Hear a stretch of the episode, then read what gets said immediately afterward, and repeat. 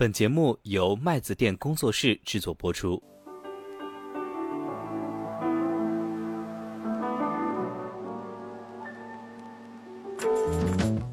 就如果你今年对于这种 GDP 诉求是比较大的，那么其实理论上来讲，你在二季度最迟最迟三季度的上半季度，你就要有动作了。不然的话，政策传导到实体经济是需要时间的嘛。你如果七月份也看不到这些东西的话，那我觉得可能今年我们就这样吧。上半年其实可能没有大家预想的那么的好，对吧？所以感觉呢，下半年也没有预想的那么的差。觉得现在其实大家也不需要那么悲观，但是很多的投资的品种可能要就是做左侧的关注。而且科技股最终的走向是两个，第一个就是公用事业，比如说原来发明的电，嗯，发明的这个网，就变成公用事业股了，对吧？这是一个，还有一个就是变成周期股，比如说消费电子。科技股的走向只有这两个，还有极极少数的可能变成类消费，像苹果这种。麦子店的听友群已经开通了，欢迎大家添加微信“麦子店小二全拼”，我们也会在听友群里面跟大家积极互动，同时也可以在播客中进行点赞、留言、转发，你们的支持是我们更新的最大动力。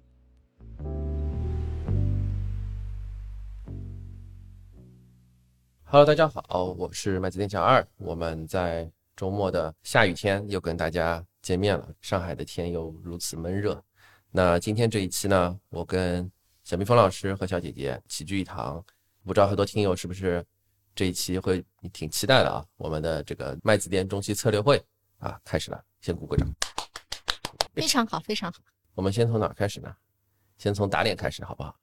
嗯，必须要认真反思一下。先先对对，复个盘呗。测不准，测不准是常态，对吧？嗯啊，我们上半年说了什么？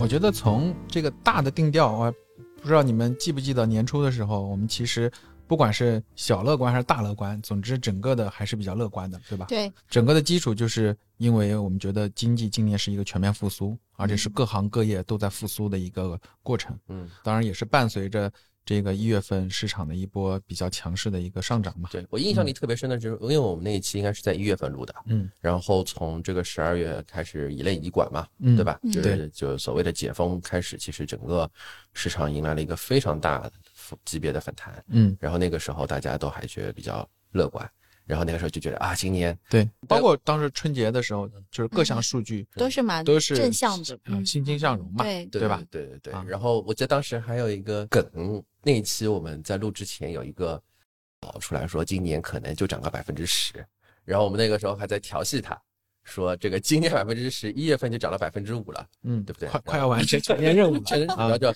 再涨两天，全年指标完成了，结果发现啊，大佬果然是大佬，对不对？嗯包括那个时候我们在一月份的时候，对于很多的判断，我不知道，因为当时我们有很多，我跟那个小蜜蜂老师的很多操作，其实都是在一月份做的吧。目前来看，应该都站岗了，是吧？就当时，站岗倒不至于啊，我还没站，你站了，我站了一点，我只是盈利的这个回撤比较大，嗯，但整体还是整体还是正的。啊。嗯，小二呢？我付的，嗯，小二里面我知道，就是从年初开始一直持续看好的港股市场，对吧？不是年初了，我从二零二一年它是很长了，啊，越跌越看好嘛，越跌越加。嗯，对，这个我们待会儿 但其实我觉得我们这个全面性的大气还是去年十月的那个时候嘛，对对吧？嗯对，啊，这个节点上没有问题嗯啊嗯，但是可能后面在行动的呃同志就会难受嘛。对嗯，所以今年其实我觉得本质上还是因为，呃，大家对于就是所有人啊，可能大部分包括大部分的一些机构，嗯对于整个的今年的经济的恢复，啊、当时还是过于乐观了，对吧？没有想到还是困难蛮多的，对嗯我觉得就是今年一月份和二三四五嗯六月份嗯是完全不一样的那种。对。但是我我个人是觉得，一个是确实是经历了三年的这样的口罩经济啊，就恢复是要时间和过程的，嗯，对吧？这个大家啊道理都懂 对对，但是因为可能大家的一些收入啊、工作状态受到了比较大的影响和冲击，嗯。嗯，对吧？嗯，所以你想，呃，三年勒裤腰带，你不能指望两个月就全面爆发，嗯对吧？嗯？这个，再一个还有就是，确实整个的地产嗯。啊，对经济的这个拖累吧，嗯，应该是算拖累，算个洞，对吧？嗯没有人去填上这个洞，很难填啊。对对嗯呃，而且它带动的上下游又是何其之多，嗯所以，嗯，这两块一直就没有起来嘛。因为当时我记得年初说，今年确实这个出口的压力是大的，对吧？因为确实现在看来是大的，对。但没想到就是消费如此给到的压力，对吧？嗯尤其是最近两个月好像大家都比较关注消费的问题，呃，对吧？对，因为本来就只想指望这个东西的 啊，发现这个咱们居民口袋里也没钱了，对吧？但是他们说就是存款一直在增长嘛，说嗯其实钱呢可能是有的，只是当然有一部分人可能是能力受到影响，但其实更多的我觉得意愿上，对吧？比如说大家今年赚的工资，总归可能有一部分要储备一下，嗯，嗯，对，再加上嗯今年的这个行情，让大家的这个投资收益上啊，嗯就是你你的意愿肯定会再打个折扣，对吧？嗯因为大家在这个盈利的状态下，总归是愿意花钱，想敢花钱。当钱来的很容易的时候，啊对吧？消费总是人性如啊是是是是是是是我就记得我一五年的时候，那个时候刚刚刚开始工作啊，然后就来大牛市，然后就觉得自己账户里天天有钱，然后每次，easy money。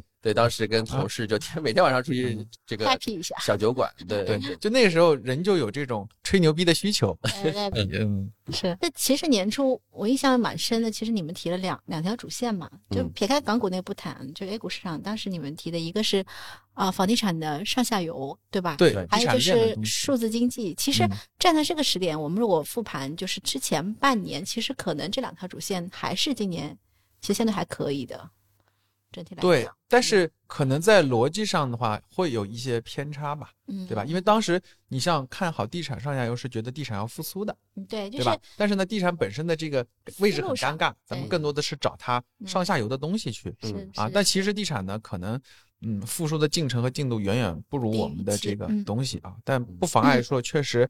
嗯嗯，就是比如下游像很明显像家电对吧，确实还是便宜的。嗯然后呢，嗯又有一些慢慢的又又会有一些东西在，也会沾一点这个数字经济的边的。你像那个四川长虹嘛，嗯，嗯，那叫什么啊？对，就类似的啊，嗯就是啊，不是推荐股票啊，对对对，不推荐啊，股票就是这个意思啊。所以说，可能跟我们的这个逻辑上会有偏差，有点歪打正着的味道对，啊。然后数字经济那块可能更多的还是在偏右侧的一个东西啊，因为当时其实觉得我们当时觉得数字经济其实是嗯类似于，我记得当时录节目的一个观点就是，因为新能源嗯。的这个过程大家看到了，所以大家相信，如果我们对吧，这个自上而下想推一件事情，肯定是想推的。我记得当时 GPT 还没出来，是的，然后当时只是提了一个数字经济口号，我们觉得啊对，是因为可能是未来一个新的经济增长的一个抓手嘛，对嗯，然后怎么投投什么不知道，嗯对吧？当时我记得是这样子的一个判断，但是没想到后来 GPT 横空出世了以后，就直接这一波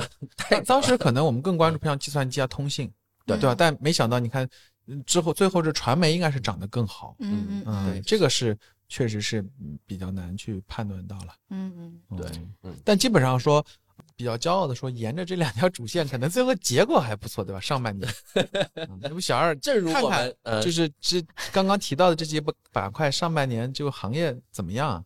今年对我刚刚拉了一下啊，就是这个我们用申万一级行业指数，然后去排序吧。第一名通信，不是传媒吗？第一名是哦通信哦，啊还，是通信？通信是百分之五十点六六嗯啊，第二名是传媒百分之四十二点七六，嗯第三名是计算机百分之二十七点五七，TMT 三个对嗯对，嗯我记得当时很清楚的就是我说这个计算机相关的这些涨已经涨十几个点了，嗯对吧？嗯今年大概率是还是一个主线的机会的对，嗯啊。嗯，所以哎，TMT 嗯那三个字分别代表什么？Technology、Media 嗯还有 Telegram 叫通信嘛，telecommunication 啊 telegram anyway 啊 Telegram 你们啊 TMT 嗯，对这三个今年对，但是其实今年还是蛮分化的。除了这个之后，我觉得你再念一年，我觉得可能哎，但说到分化，我觉得嗯。最近最近六月底七月初，其实已经在有些平衡了。你们发现没哦，对，就是新能源啊，包对对对，括之类的，最近新能源？可能有些嗯。超跌的反弹，嗯。然后嗯，感觉上就是其他板块有想要起来的意思的，嗯，对吧？包括最近嗯。对像汽车啊，然后嗯。有一些行业，嗯，就明显有复苏但，是明显你会看到数字经济相关，就是 AI 相关吧，嗯啊，这段时间是蛮疲软的，嗯然后调整了一大波，然后现在属于这个碰到一些压力线，它就嗯上不去了。嗯，嗯，就是还在挺犹豫的。就其他行业熄火的时候，还是靠它顶上来，对对吧？像上周没地方去嘛的行情，是吧？不叫没地方去啊，就是新一轮的主线不知道，不明确，就我市场就会犹豫嘛。嗯，不知道找什么，而且前期那么大量资金进去以后，我个人会感觉，嗯，应该不会一下子就结束，可能还会有挣扎嗯啊。嗯对，反正我觉得今年我跟基金经理的聊天，我们先把后面那个趴先抛出来，就是今年的股票基金是大幅跑输行业的，就是应该说是基金的这个整体状况是跑赢指数的跑输指数吧啊，？跑输指数的，对是这个意思？对嗯对，而且跑输的还不少。对，指数，等一下，小二是什么什么概念啊？是哪个指数啊？你觉得？呃，当刚刚指的那个，无论说这个三百宽，基是吧随？便拿一个是吗？已经，宽基指数是吧？嗯，对主要是宽基吧，主要是宽基你像三百或者八五百、八百嗯这种嗯一那一千可能就更跑输了。嗯所以客户持有体验不太好，今年嗯对对，这个我们之前节目中也有提嗯。到，所以今年我们很多的投资者会觉得买基金不如自己炒，就很多人会有这种感觉。又回到了确实是的，这个就确实是的，嗯。因为这个事情，我觉得大家还是要理解，因为很多的这个市场中当红的辣子鸡，公募买不了，嗯。很难。为什么？因为一方面就是这些东西说白了没有业绩，对，那这个这个股票怎么入到基金公司的库里面？嗯这个东西是一个是很重要的一个点，入不了库的你是买不了的。对还有一点要考虑就是，你看很多的东西就是呃过往的成交量是不足的，嗯，对吧？那你对大规模的基金动不动什么对几百亿的对你小规模可能还能玩玩，嗯你大规模的基金买和没办法买。嗯买了就对对吧涨停，嗯，对你，它短期因为热点成交量上去了，但以后怎么弄呢？对吧？这个东西嗯，热点过了之后你对你，所以大家就要理解一下这个事情啊，就是哪怕说基金经理有些经理想买的，但是嗯买不了，因为机构还是对呃对吧？还是要从基本面出发嘛。一个是审美的问题，对。第二个我想说的是，因为刚刚切回来啊，就是我把刚才那个话接回来，就是我上半年跟大概一些基金经理朋友聊天，然后他们都还挺谨慎的，你是上半年的什么时候？就是嗯就是大概是就我去深圳中上我就是我什么时候去深圳？一季度，二季度，二季度，最近嗯没多久吧，我印象中，我好像五月份去的吧？对对，包括最近我我听到一些策略师，嗯嗯，就是敢讲的那种啊，嗯，确实是，呃，还是嗯比较的谨慎，对，就是很是多事情，小老百姓啊，我们这个去做投资，我们左一点没关系，对吧？比如说像，对吧？我一直看好、一直打脸的这个中概互联，当然，我我觉得得没事儿。嗯，嗯左的前提就是你不要用杠杆，用啊自己的闲钱对，吧？再左也没事，嗯，对，然后反正我觉得底部是很明确的嘛，你也不会怎么跌，那这个放着就放着，我也没所谓。但是机构不是这样，嗯对吧？机构你买进去了，它不涨，你可能两三个月你就坐不住。它有生存压力，对对对，所以包括你像很多的银行理财嗯。也是，对是的还有净值压力，对嗯，所以要考核要求，所以嗯。这块我觉得很核心的一个点就是，机构现在肯定还是一个不见兔子不撒鹰的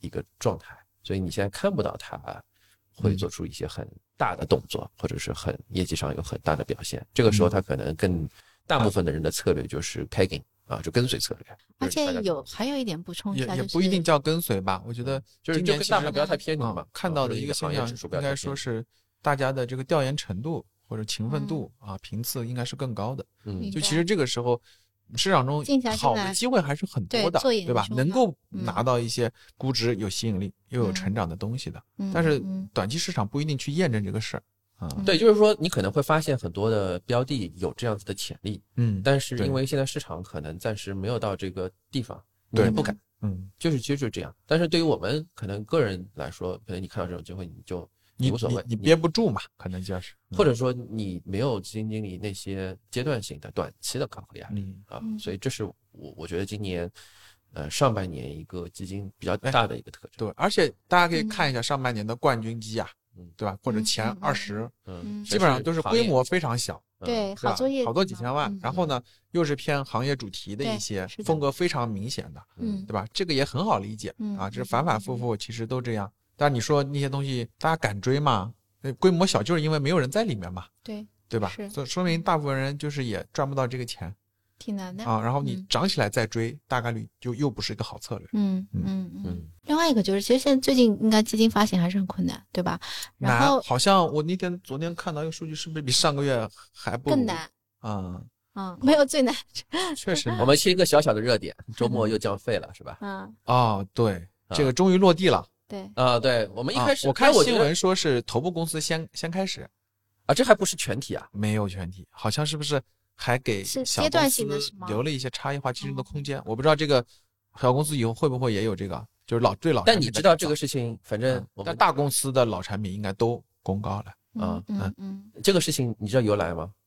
就是来小儿有给我们普及一下，啊，八卦一下嗯，，八八卦一下啊，嗯反正在自己的播客节目，我们可以八卦一点这东西。降费的由来是某一家小的基金公司去给协会写信，啊，小的证券公司还小的基金公司，我不知道，可能是个引子啊，但是我这边这个事了解到情是真的。然后就是因为这一封信，它的这个主旨是什么呢？这封信主旨就是说现在市场不好，然后大家都很困难，然后呢要主动的降费，但我觉得作为基金公司，它没有这个立场。作为任不管大小，可能是证券公司吧，啊啊，就我了解我觉得下来，还是因为舆论的压力更大。主要当然原因还是因为今年行情不好嘛。然后基民对对吧？对嗯，又纷纷的基金公司这个就还是那个问题报告年报吧就是基民这个哦，我想起来了，经营业绩出来以后，是一家基金公司去写信要求降机构的佣金率，千八那个，我觉得啊，这个嗯利益相关的方可能都不太会做这个事情我听到的那个 rumor 是应该是真的。反正 anyway 啊啊，对没关系，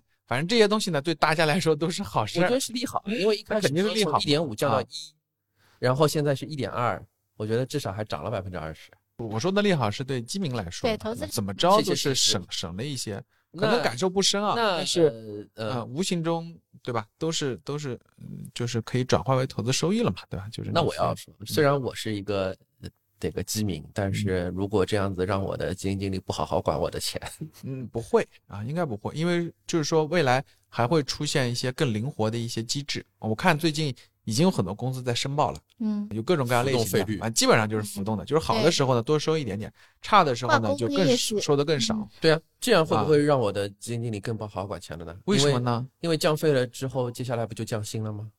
肯定会有影响，但我觉得市场永远是这样，短期的影响，你你在长期看的话，你只要有这个能力，对吧？那你想，我真的管得好，我的规模会更大呀，就是以量换价嘛，对吧？嗯啊，但基金公司整体都不赚钱了，对吧？也不至于不赚钱，所以你看这个没那么考量了一下，为什么从一点五到一点二嘛，没直接到一嘛，嗯，打了一个八折，嗯就是嗯，这我们节目我还是敢说啊，就是姿态先先摆出来嘛，嗯，对吧？就像我们降薪一样，啊因为大家其实他们说做过一个调查，大多数基民就会觉得，其实这个动作并不能大幅的改善投资业绩，其实根本还是在那个基金业绩上嘛，对啊不对？这个老百姓是知道的，但是呢，只是说这个特殊的时期啊，我心理上、感情上气不过我有点哎，就这个意思，我要啊撒撒气啊，你知道吧嗯，啊。就这个也很好，你想，那过去这个行业规模胖了这么大，对不对？你稍微让 点力，我觉得也还好。但我觉得降下去，但关键是涨回去就是难喽，领导们把我们的业绩压力也往下降一降，对吧？对吧？嗯啊，嗯，卖基金的压力，然后净值的压力，对吧？嗯都不要。对现在市场不好嘛，对对对，你觉得什么时候这个市场能回到公募赚钱的年代？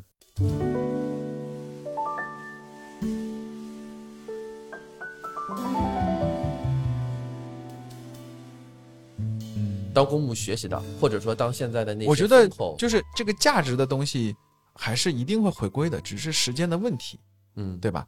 从目前我个人觉得，呃，时间可能还是没到火候。你觉得这个扳机或者说 trigger 嗯，是什么呢？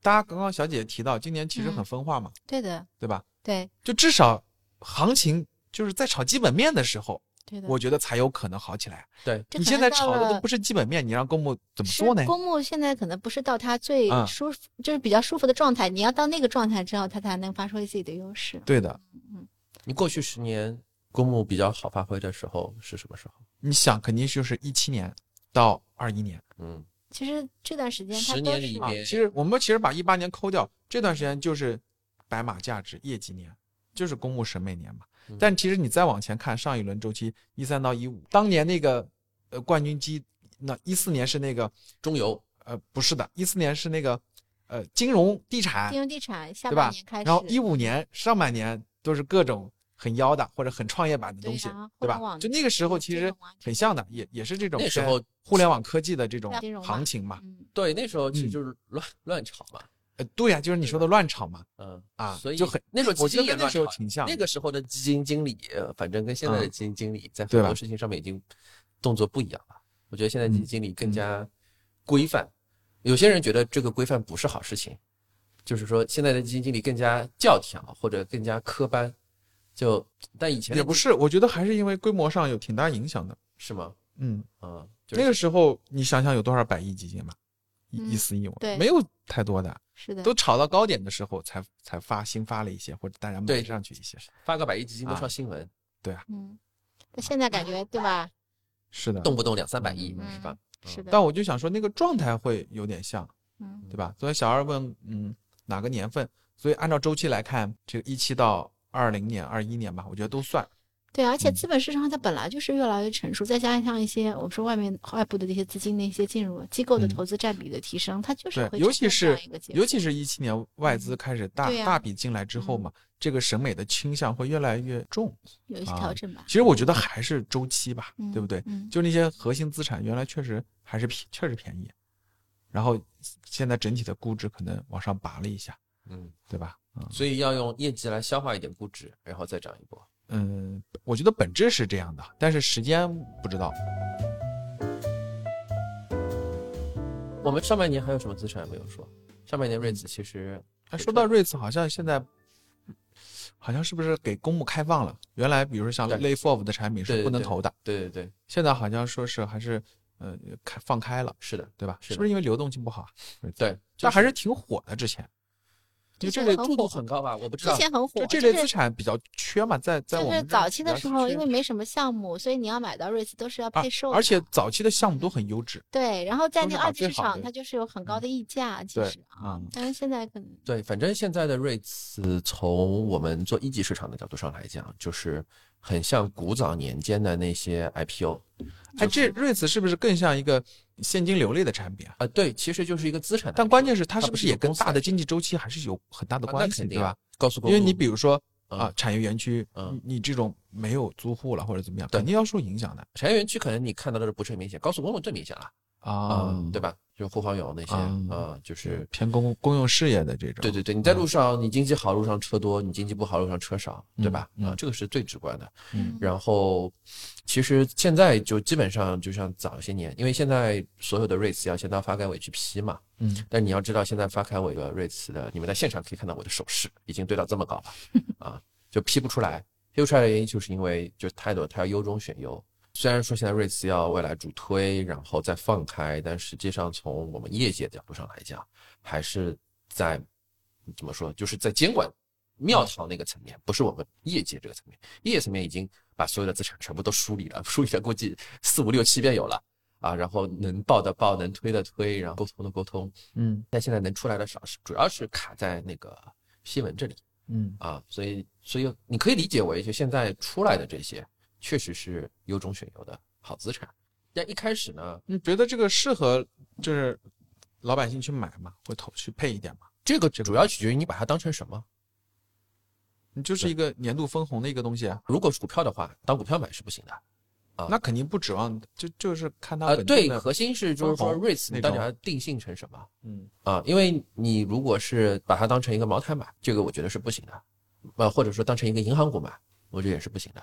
为什么？就是说股票里边会有一个叫做低股息率的投资策略嘛，但是本质上来讲，低股息率的投资策略，它是一同时赚股息的钱和标的公司每股净资产或者是盈利上涨的钱，但是 REITs 它不存在，就是它所有的东西当期都分给你了。啊嗯，所以你就是一个纯它，所以从某种意义上来说，我认为它更偏向于固收固收是吧？啊，嗯但是呢，它比固收要稍微的偏偏权益一点，权益的点在于权益点，在于它的固收是不确定的，就是说它不像啊债，它不是个票息的概念，还是要根据当年的就是说你在你比如说这个高速公路这个月出了呃就是流量是一百万台车，嗯你就是一百万台车的这个这费相关的分费红啊，对你五十万台车就是费就少一半，啊，它跟固收还不太一样啊，但是它跟经营一家银行，然后你每年拿百分之五的票息，然后银行每年还有百分之七八九十的 ROE，那又不一样嗯啊，所以这个它会介于两者之间，就看你的口味，那会亏吗？瑞兹啊，你取决于什么时候买嘛。就假设我是平价买的，平价买，我认为啊，长期持有应该是不太会亏的。就只是说每年分多分少、分红分多分少的问题，呃是吧？对对可以这么理解对啊。但是其实瑞斯还有一个很那个的点啊，它其实持有期蛮长的。你要在中间，如果说你提前退出的话，你可能就要在二级市场去交易，这个时候就面临了一个折溢价。对，嗯，所以其实我想说，这今年上半年其实是主要是回吐前面的一个溢价，嗯嗯嗯，对嗯。啊，因为你想，就是刚刚小姐姐介绍了，最早的时候，那瑞斯刚出来的时候，这个配售真的不是，所以这个溢价嗯。还是跟今年上半年的经济状况有关吧？呃，就可能预期收益没有那么好了，溢价少一点，然后让那个收益再回归到原来溢价你知道有多少吗？百分之二十我知道啊啊，啊原来，是那特别高。对，这个就不 make sense 对你买进去你就是先亏百分之二十嘛，相当于啊，对不对？对。就现在基本上有一些平价，甚至有一些折价了吧？我嗯我看到有一些，嗯，就是看你是园区类的哎，这这个期嗯是不是可以单独咱们聊一聊？嗯或者可以，嗯，嗯，对对，后面可以展开嘛，对吧？我们今天就简单的过一过。好好呀，反正那我们这个展望一下下半年，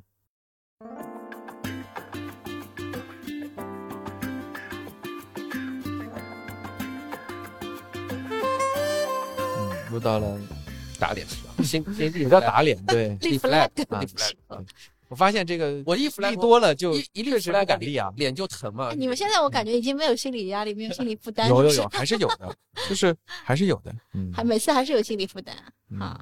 对啊，就我觉得下半年还是局面蛮复杂的，大家还是要有一种持久战的这样的一个状态啊。嗯我觉得，嗯，上半年其实对我们来说，呃，差在的就是一个是对经济的这个复苏啊，可能太过乐观了嘛，嗯对吧？然后因为这个是影响到基本面啊，对，还有一块就是海外的那个联储加息的事，嗯啊嗯大家对于这个呃美国经济的韧性，其实还是超出了预期的，对吧？还是很强啊。嗯所以他们就联储对于控通胀的这个诉求还是非常的高。嗯但是你目前去看这两个事儿，可能都没有办法立马的呃就转向，可能在缓慢的变化，嗯对吧？嗯，他们最新好像说还要再加两次息是吧？美国。至少七月是大概率是要加的嘛，嗯。九十九十五的概率嘛，嗯。点阵图啊、嗯。所以说他们可能觉得这个降息的这个时间点，降息周期开启的时间点又要往后推，嗯。可能在年底甚至在明年对。啊都会我记得。去年的信誓旦旦的说法是今年，今年三四季度嘛，就有可能开启了。对，啊那，现在来看，就就基本就可能又推到四季度到明年一季度了，嗯。这样的一个状态，对吧？嗯。啊，然后国内的这个状态呢，大家目前也看得到啊，确实是，嗯，得得一步一步走，而且市场不是一直希望有更强烈的这个刺激的政策出来吗？嗯，啊，但这一块儿大家所以就是目前都在看嘛，都在我期待我觉得。现在机构投资者，但关键是这个，在哪里呢？就是出来以后啊，怎么落地？落地以后效果怎么样？这个依然是需要一个过程的，对吧？嗯所以这个东西就像刚刚小二说的，不那个机构不见兔子不撒鹰。嗯嗯他现在如果看不到的话，他也不敢贸然的去对去那个的。嗯所以从节点上来说，我觉得可能在呃九月十月吧，啊，可能那个时候这么乐观吗？我就觉得不是，我不是说乐观啊，嗯就是哪怕说现在我们开始布政策，那个时候看效果，嗯就那个时候才能看看有没有可能啊市场出现一些变化。我就嗯觉得嗯可能要观察到那个时候了。嗯，我上次反正我跟一个机构的朋友聊天，我觉得他有一点我我蛮认同的，就是说你刚刚其实提到政策面啊，我们可以先说说这个，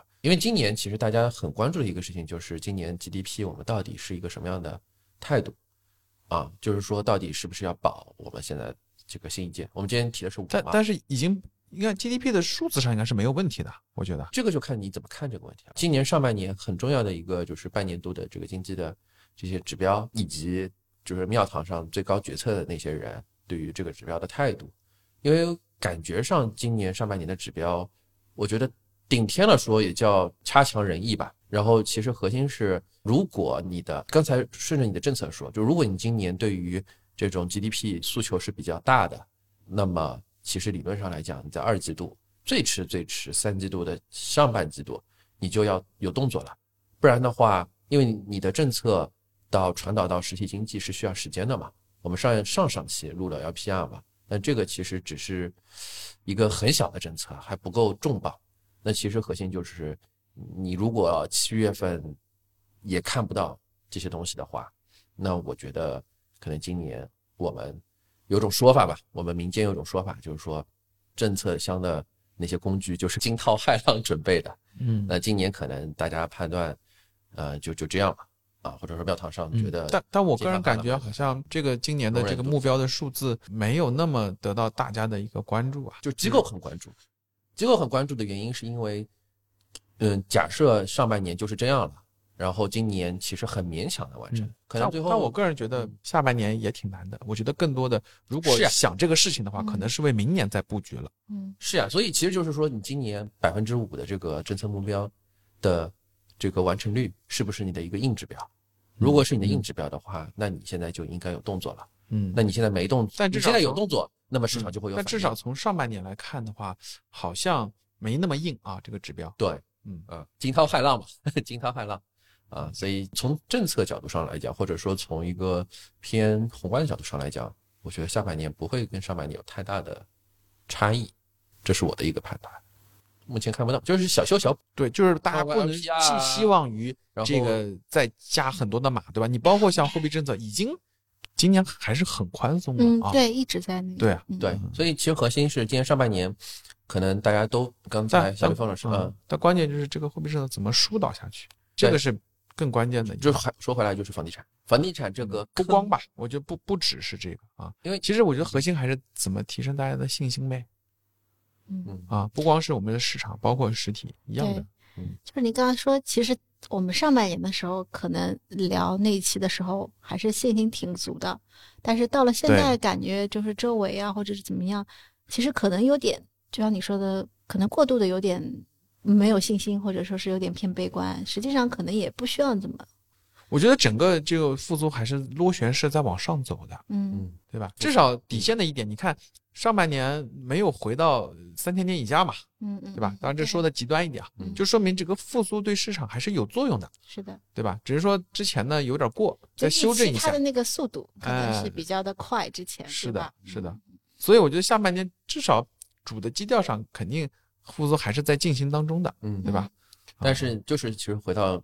你说，如果你是直接买股票的，我们听友里边，嗯，那么可能下半年的一个可能还是要自己去看一看主线在哪里，对吧？对，至少从每个人有每个人的节点上来看，目前还不知道新的主线在哪里。嗯啊，这个东西，所以我个人觉得就是可能这个数字经济这个板块啊，下半年可能，比如说现在休息一段时间，下半年可能还是会有机会的。如果市场找不到新的东西啊，对。然后我话说回来，就是如果咱们是像我一样啊，是资金投资者的话，嗯，我个人觉得下半年还是温吞水，就这样。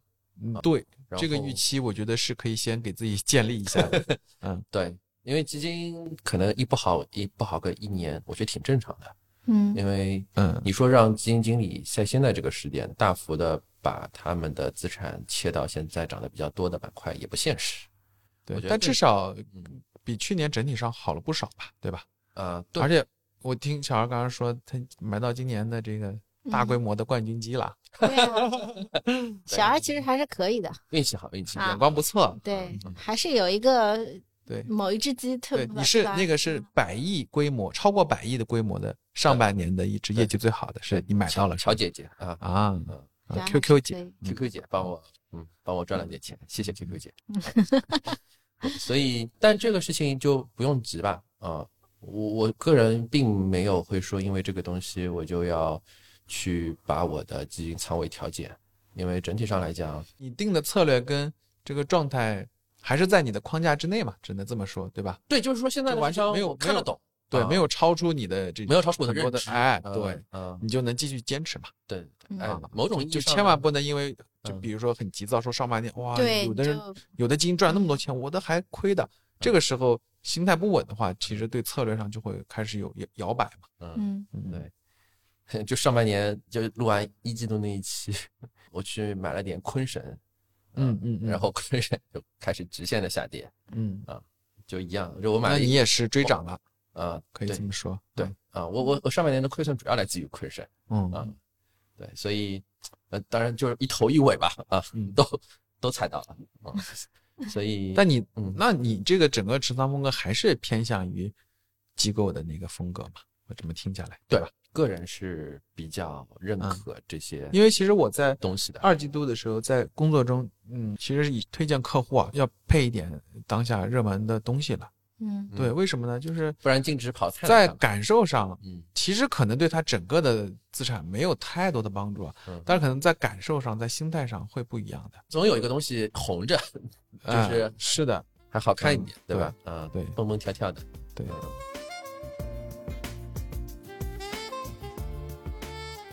那海外呢？香港呢？港股呢，其实，呃，我觉得，我觉得港股和中外互联还是两回事儿。嗯，可能看的话，也就是看这，主要是看这个东西吧。恒生科技，恒然后我们反正板块上，又缺一个热点，这周末还有一个大事儿，对吧？对，蚂蚁的处罚落地了。嗯，啊这我要拉着小黄熊老师来录一期，必须的。嗯可以对，我觉得可能。港股就是最核心的，本来的预期就是叫呃两边的这个政策的一个不同步嘛，就是国内经济在复苏，叠加上海外流动性宽松，嗯其实这两个叠加对港股应该是个戴维斯双击的绝好的一个过程，对，对？但是汇率、美元回流，因为你汇率的这个问题就是跟货币政策和国内经济高度相关呀，嗯就因为这个状态，所以我们人民币在贬嘛，嗯对吧？嗯，那如果说呃能进入共振啊，但是短期看又不太可能嘛，对不对？所以还是要等，嗯我觉得还是要等一等。但是这个时候，港股的这个价值又又很凸显了，每一次都说凸显，每一次因为你想，去年嗯我们说完之后，它是有一波这个回归的，对对吧？对。但后来就是又觉得是这个数据不行嘛，嗯，啊然后又站岗，嗯对。但你总比那个低点要要高高了一些嘛，嗯嗯，所以还是一个偏左侧的状态嗯。我觉得有有想参与的可以去定投啊，没有问题，嗯，对吧？我还这个策略一直一点问题都没有。对对，但你不要就是想着是在三季度或者四季度就立马能起来，这个节点上我们觉得是没有办法预测的。嗯啊，所以所以它就是一个长周期的事情，就是对吧？跌你你想明白了，就得要把它当成一个长周期的事情。嗯嗯，财不入急门，嗯，美国呢？这个一直是感觉我我因为确实自己也接触的很少或者，你们实际上有配海外资产吗？就是我有全，一部分。我买的产品里面它有一些纳指的 ETF，嗯就这样。我有啊，我有，因为我的宗旨就是嗯打不过就加入，但但我觉得个人说的话，就觉得它的经济的韧性还是很强的，啊对？吧？对，啊，所以我觉得可以配一点，不管从资产配置的角度啊嗯，还是说你真的还是觉得从未来看不看好的角度，嗯嗯，配一点应该都可以的。你控制个比例嘛，嗯，嗯然后我在此基础上吧，我觉得可能如果是这个大环境的话，你可能会去配一些。第一，海外市场肯定我们都不熟嘛，嗯。但是海外市场有一点好处，就是海外市场的指数变得好。对，啊，所以你直接买你就买龙头买指数不就行了吗？对对对对对吧？对对对。嗯，有两个点，一个是嗯。对 NYSE 嘛，这个其实是代表了一些这个大白马消费啊、极易啊，然后那些就传统的优质公司，嗯。那么这个可能跟经济比较有关系。那纳指呢，现在又不一样了，因为纳指现在投七家公司嘛，现在已经占到了纳指指整个板块市值说那个苹果超三万亿美元，对对嗯太牛了。对，所以其实还还不太一样。就是说，我现在的一个特点，就是什么叫打不过就加入，其实这是半导体 领域的一个一个黑话。你看上半年 GPT 横空出世，然后直接把这个老黄老黄家，嗯嗯，英伟达，嗯然后带上了万亿市值。嗯对，我会倾向于觉得，说不定又是下一个整个科技浪潮的开始。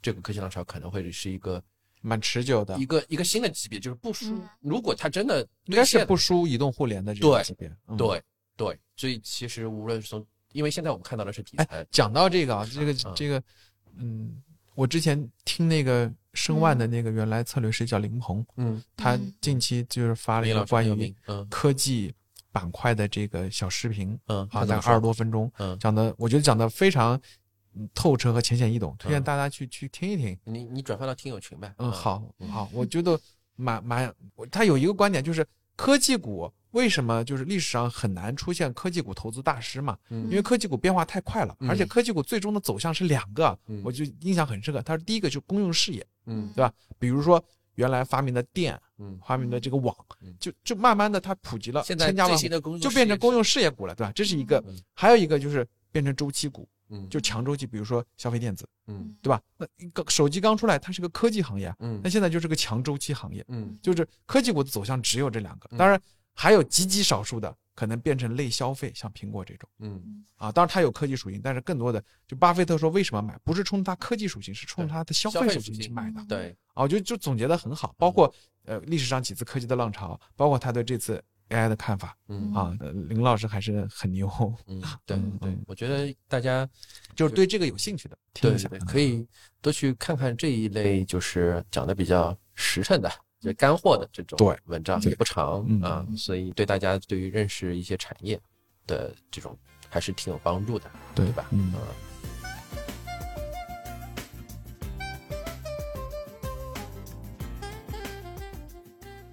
So，嗯，上半年讲了两条主线，我觉得这个点其实也可以拍 两条主线呗，让大家再观察一下。下半年，对呀、哎小明峰老师就一直给你们个是任务。一直是这个呃 TMT 的拥趸嘛，对吧？我上半年其实大概在三四月份吧，然后嗯、是回避了 AI 了，我觉得就炒得挺高的，嗯对吧？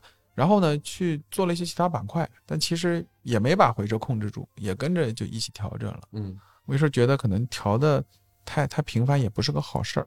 那那我抛一个吧，反正，呃，我的一个感觉就是从微观的角度上来讲，我看到的那些企业今年的嗯日子不太好过，嗯然后主要还是说，因为我现在主要覆盖的是硬科技这一个方向，主要还是新能源和半导体。新能源这边的一个情况，主要还是，呃，当然前期增速太高了，然后导致大家对于这个呃估值有一个不切实际的、嗯就是那个渗透率最快的时间过掉了。对对对对对。然后现在新能源主要在面临的一个问题就是这一代的产能已经基本确定是过剩了，嗯而且消费还是疲软的嘛，对吧？对就是供给和消费端同时在往下走。新能源其实说到底是一个 to G 的业务。你想一想，就是说最后是政府买单，嗯，政府传导到了大 B，嗯大 B 传传到小 B，啊，是这样子的一个一个逻辑。虽然，所以我们现在的这个新的装机量啊这些东西前两年出了一个汽车协会的那个啊文对吧？对就可见在现热点，整个行业确实很难嗯嗯啊、但后来好像又又被叫停了，对吧？那个就把那个反垄断里面涉及到的一些对价格措辞给嗯给删了吧。就怕这大家结成一个大的特斯拉是吗？所以呃，垄断集团那个叫什么来着？对哎，特拉斯，特拉斯，嗯，对但是我会觉得就是说，嗯，关注一些，但这个可能它不是一个板块上面，你想说的是不是关于这个新能源或者电芯或者这个对电未来的一些想法对，啊？嗯，我我觉得这个赛道看呢？第一，它的增速还在，嗯然后呢，嗯它会就像没有以前那么好了。嗯那么在这个时候呢，呃，可能一开始是增速和业绩同时有同时的啊，嗯现在呢嗯。就是增速下来了，嗯。然后呢，业绩上面也因为受到过剩产能的嗯。这个影响，那么可能会这个没有那么好了。所以嗯。就是那种无脑投资的时候已经过去了。对，嗯。啊，但这个时候呢，嗯，从我微观的角度上来讲，就是还是有一些下一代的技术已经在开始慢慢的商用啊。嗯，那么这个其实还是蛮，就是如果你能看到，然后如果你能去抓住的话，其实是回报不错的。嗯，但是呢，在这个事情上，反正我还是推荐大家跟一些这个比较认可的机构的那些，去去去去通过基金经理的方式，对对对对他们的因为难度加大了嗯对，啊，就是你你自己去 all in 那种，嗯，新能源白股齐涨，然后指数飞天的那种时代已经过去了。嗯。啊，所以里边可能要跟医药其实有点像，这个观点可能跟我的看法还是比较一致的，嗯。就是感觉新能源呢整个板块未来的空间还是有的，对而且呢这个业绩的稳定性还是在的，对，因为你对吧？到而且是最能看得到的。你我觉得就是相比 AI，对，啊就是你的那个每每一天光伏的这个上的量，然后出口的量，然后对对对风电的这个嗯新能源的装机量，对这些东西就是你最底层的消费嘛。嗯然后这些东西是政府买单的对啊，那么其实这些东西嗯你还是在看到增长。那就代表着你其实嗯这些这个终端的盈利或者说收入吧，先不说盈利，盈收入是有保障的。那么在这个基础上，其实你能找到一些对能够但是从市场的角度，我觉得还是在偏左侧的位置现在对吧主要是看估值吧。啊嗯，估值是还不错了，有吸引力了啊，对嗯啊，但是整个的就是市场的情绪、资金上还是在左侧，对吧嗯？就是还没有起来，都还是小反弹，都没有到反转的时候。嗯包括他们说今年你像光伏这一块，即使知道产能过剩，还是很多大厂在扩产。我觉得可能还是要经历一个跑马圈地，然后血流成河整合之后。哎，说到底，这是中国人做生意的一种嗯，这个就现在要把份额先占住嘛，对对吧？哪怕我现在亏钱防行行对吧业业啊，对对。所以可能就光伏可能会更更厮杀的更强烈一些，但是你像汽车里面，我觉得就像你说的，可能有一个往智能化走的过程，对对吧？再有一个可能在零部件上，可能会不会有一些企业能够不断的把市场份额拿下来？对啊，但是这个就都涉及到问题，就是它不是整个板块都好了，对你要去精挑细选了，对那这个里面可能对大家的难度就大了。对所以还是挑一些在这方面有专长的基金经理可能更合适。对，但是大家我觉得就是因为刚刚说偏左，所以短期你也不要觉得立马就有机会，嗯对吧？可能还是需要一个周期了。对，其他嗯嘛其实就是一些龙头消费。在但我个人觉得嗯消费还挺不太看好消费。消费现在其实很分化，我不知道你们有没有这种感受？呃，我想说的龙头消费就是那些嗯奢侈品类的消费。但那个在买不到标的啊，嗯，我们毛指数啊，毛指数啊，毛毛就毛嘛，那我也觉得，因为大消费环境不好，它也挺难的。而且现在它挺好的。嗯，我但但没事但但我觉得，如果说对我来说的话，我我要不要买，我可能到明年再考虑。反正可是相它它相业绩他业绩肯定是没有太大的问题啊。对对，但是你想一众小弟都很难，对吧？嗯前段时间白酒说这个价格倒挂嘛，嗯，嗯啊，说比这个出厂价但是它不倒挂呀。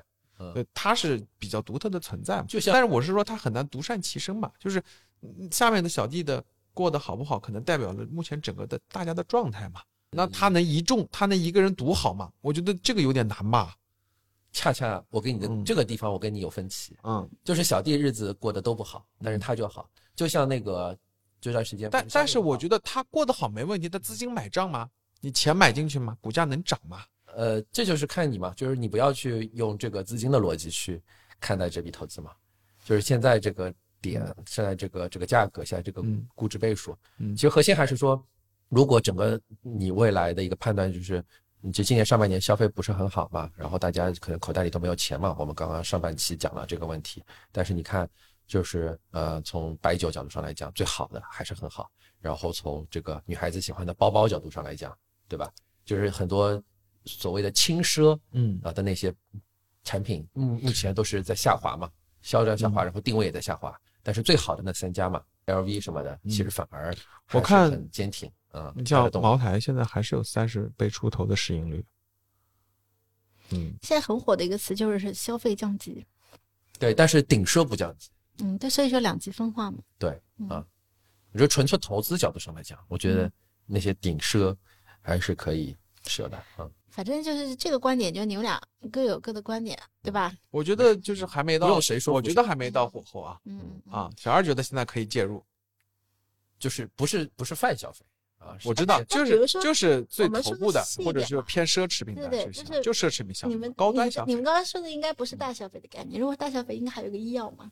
啊。大消费，那我这么听下来，就是小二也觉得大消费其实还还没到火候嘛。没有，对吧嗯，嗯，那我是觉得呢，整个都不到火候，那嗯，其实买龙头就是也没有什么，我觉得也可能，可能你就是对行业有超额，但整个行业都还不好的时候，买了有点浪费时间。嗯嗯嗯，对，所以整体我感觉听下来，你们俩就是觉得现在其实大家也不需要那么悲观，但是很多的投资的品种可能要就是做左侧的关注，是不是？更多的是个观点。嗯，那就说明现在机会多嘛，因为很多都在左侧，啊不就说明机会多嘛，啊，对对对吧？嗯，是，坚守自己看好的东西。我觉得就是现在，我觉得大部分的，你如果站在五年之后，我们立个超远期的 flag，嗯。大家一定会珍惜，我一定会困扰，就现在怎么没有 all in 一些东西嗯啊？每个都会有 payoff 的。所以说在市场情绪低点的时候，往往对吧，机会就会多一些嘛。嗯对对你，我觉得现在买很多东西都没什么问题。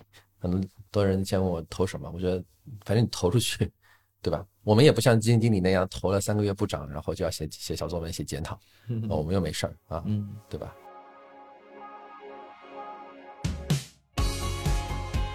所以我们最后稍微简单的 ending 一下吧，想一想，梳理一下，我们每个人说一下自己下半年的观点。我这边刚才说的是，我觉得下半年第一等政策可能等不到，然后在基于等不到的情况下，其实下半年跟上半年不会有太大的这个差异。然后反正所有的东西现在都还挺好，从我的角度上来讲，嗯，便宜的东西总没有太差，对吧？基金这边可能我觉得很难在短时间内切换到他们喜欢的风格风格上风格上面。嗯啊，所以下半年基金估计销售状况和这个净值情况也不太好，那么可能今年就会这么过去了，就不看好也是我的一个 flag，对吧？嗯小明峰老师呢？我觉得可能还是结构上的机会，就可能类似于上半年会有一波，我觉得下半年可能还是有这么一波，但是嗯主线或者说哪些板块能出来，我现在确实挺难判断的，嗯对吧？就是你看这数字经济就挺高的嗯啊，你说再炒呢，好像有有目前的状态也有可能的，对吧？啊，嗯那其他的东西上面，我觉得也有一些，包括像军工、机械、汽车。我其实，在最近大家可以关注一下的话，就炒股的朋友会知道，就是还是有一些躁动啊，嗯感觉就是有人想往里蠢蠢去欲动的切啊，就有这种感觉 嗯啊。所以说，这个节点上主线就还没出来，就下半年啊，嗯或者说接下来一个阶段啊，但我会隐约就是会觉得，嗯、还是有那么一次机会的下半年。嗯，然后行业上，嗯，我真不敢拍，现在要不等等我有了眉目，下次再跟大家穿插在哪期节目里面汇报一下吧，好，嗯好不好？嗯但我觉得就整个状态上跟上半年可能会可能比较像吧，嗯就还是结构上的一个东西，嗯然后更多的要往三四季度去看，然后呢，可能对明年的一些定调会有比较大的一些影响吧，嗯啊、小姐姐呢？上半年其实可能没有大家预想的那么的好，对吧？所以感觉呢，下半年也没有预想的那么的差。其实，我们呼应一下开头吧，就是小二说的某大佬说的这个全年的这个收益的这个目百分之十标，，对吧？对吧？就是行业中位数是吧？是是，嗯其实上半年应该没有多少嘛，他把对说上半年一度，有五嗯六个点了，好像最多的是一，月份嘛，嗯但站到这年终这个位置，其实一下子就回到起点了，是擦掉是是啊再出发，嗯不忘初心。对对对，站在一个新的起点嘛，对吧？所以以这个思路来讲，其实下半年还是有机会的，只是说嗯这个机会站在这个点，可能没有那么明确的给大家一个信号，哦就是他了，这种感觉是吧？嗯其实可能会有这种就大家共识没有，对吧？对，但是就是我们觉得也不需要那么，哎但其实你会发现，嗯，最不要的就是共识，共识蛮难达到的，反而是有共识反而很危险我我。之前看到一句话一句话我觉得非常好，一就一下记住，他说没有一轮牛市是在万众期待中产生的，对对对，是是是，大家都觉得大家都觉得牛市就没有嗯这个牛市可能就很难形成，嗯对吧？嗯，呃，都是要在各种悲观，突然哎就就来了。或者大家都认识到这是吧牛市的时候，啊这个牛，市因为大家都悲观的时候，才是一个低点嘛，才有具备一轮牛市开启的先决的条件嘛，对嗯对对，对吧？嗯啊，有分歧或者有那个是挺好的，嗯，对吧？但过度悲观的时候，我觉得反而就没那么危险，就大家都过度悲观。是的，嗯嗯，好，好，希望这个大家这各取所需啊嗯，啊，看看我们这个三个人说到谁的心坎里了。行吧。那今天的节目就先到这儿。呃，我不知道各位听友听了我们这期之后有没有什么想跟我们做交流和互动的，欢迎来我们听友群跟大家一起聊聊。那今天就先聊到这儿，大家说再见吧，拜拜。拜拜，下期见。拜拜。哎呀，希望我们这一次的 flag 下次不用打脸打的这么疼，对吧？嗯，好，拜拜。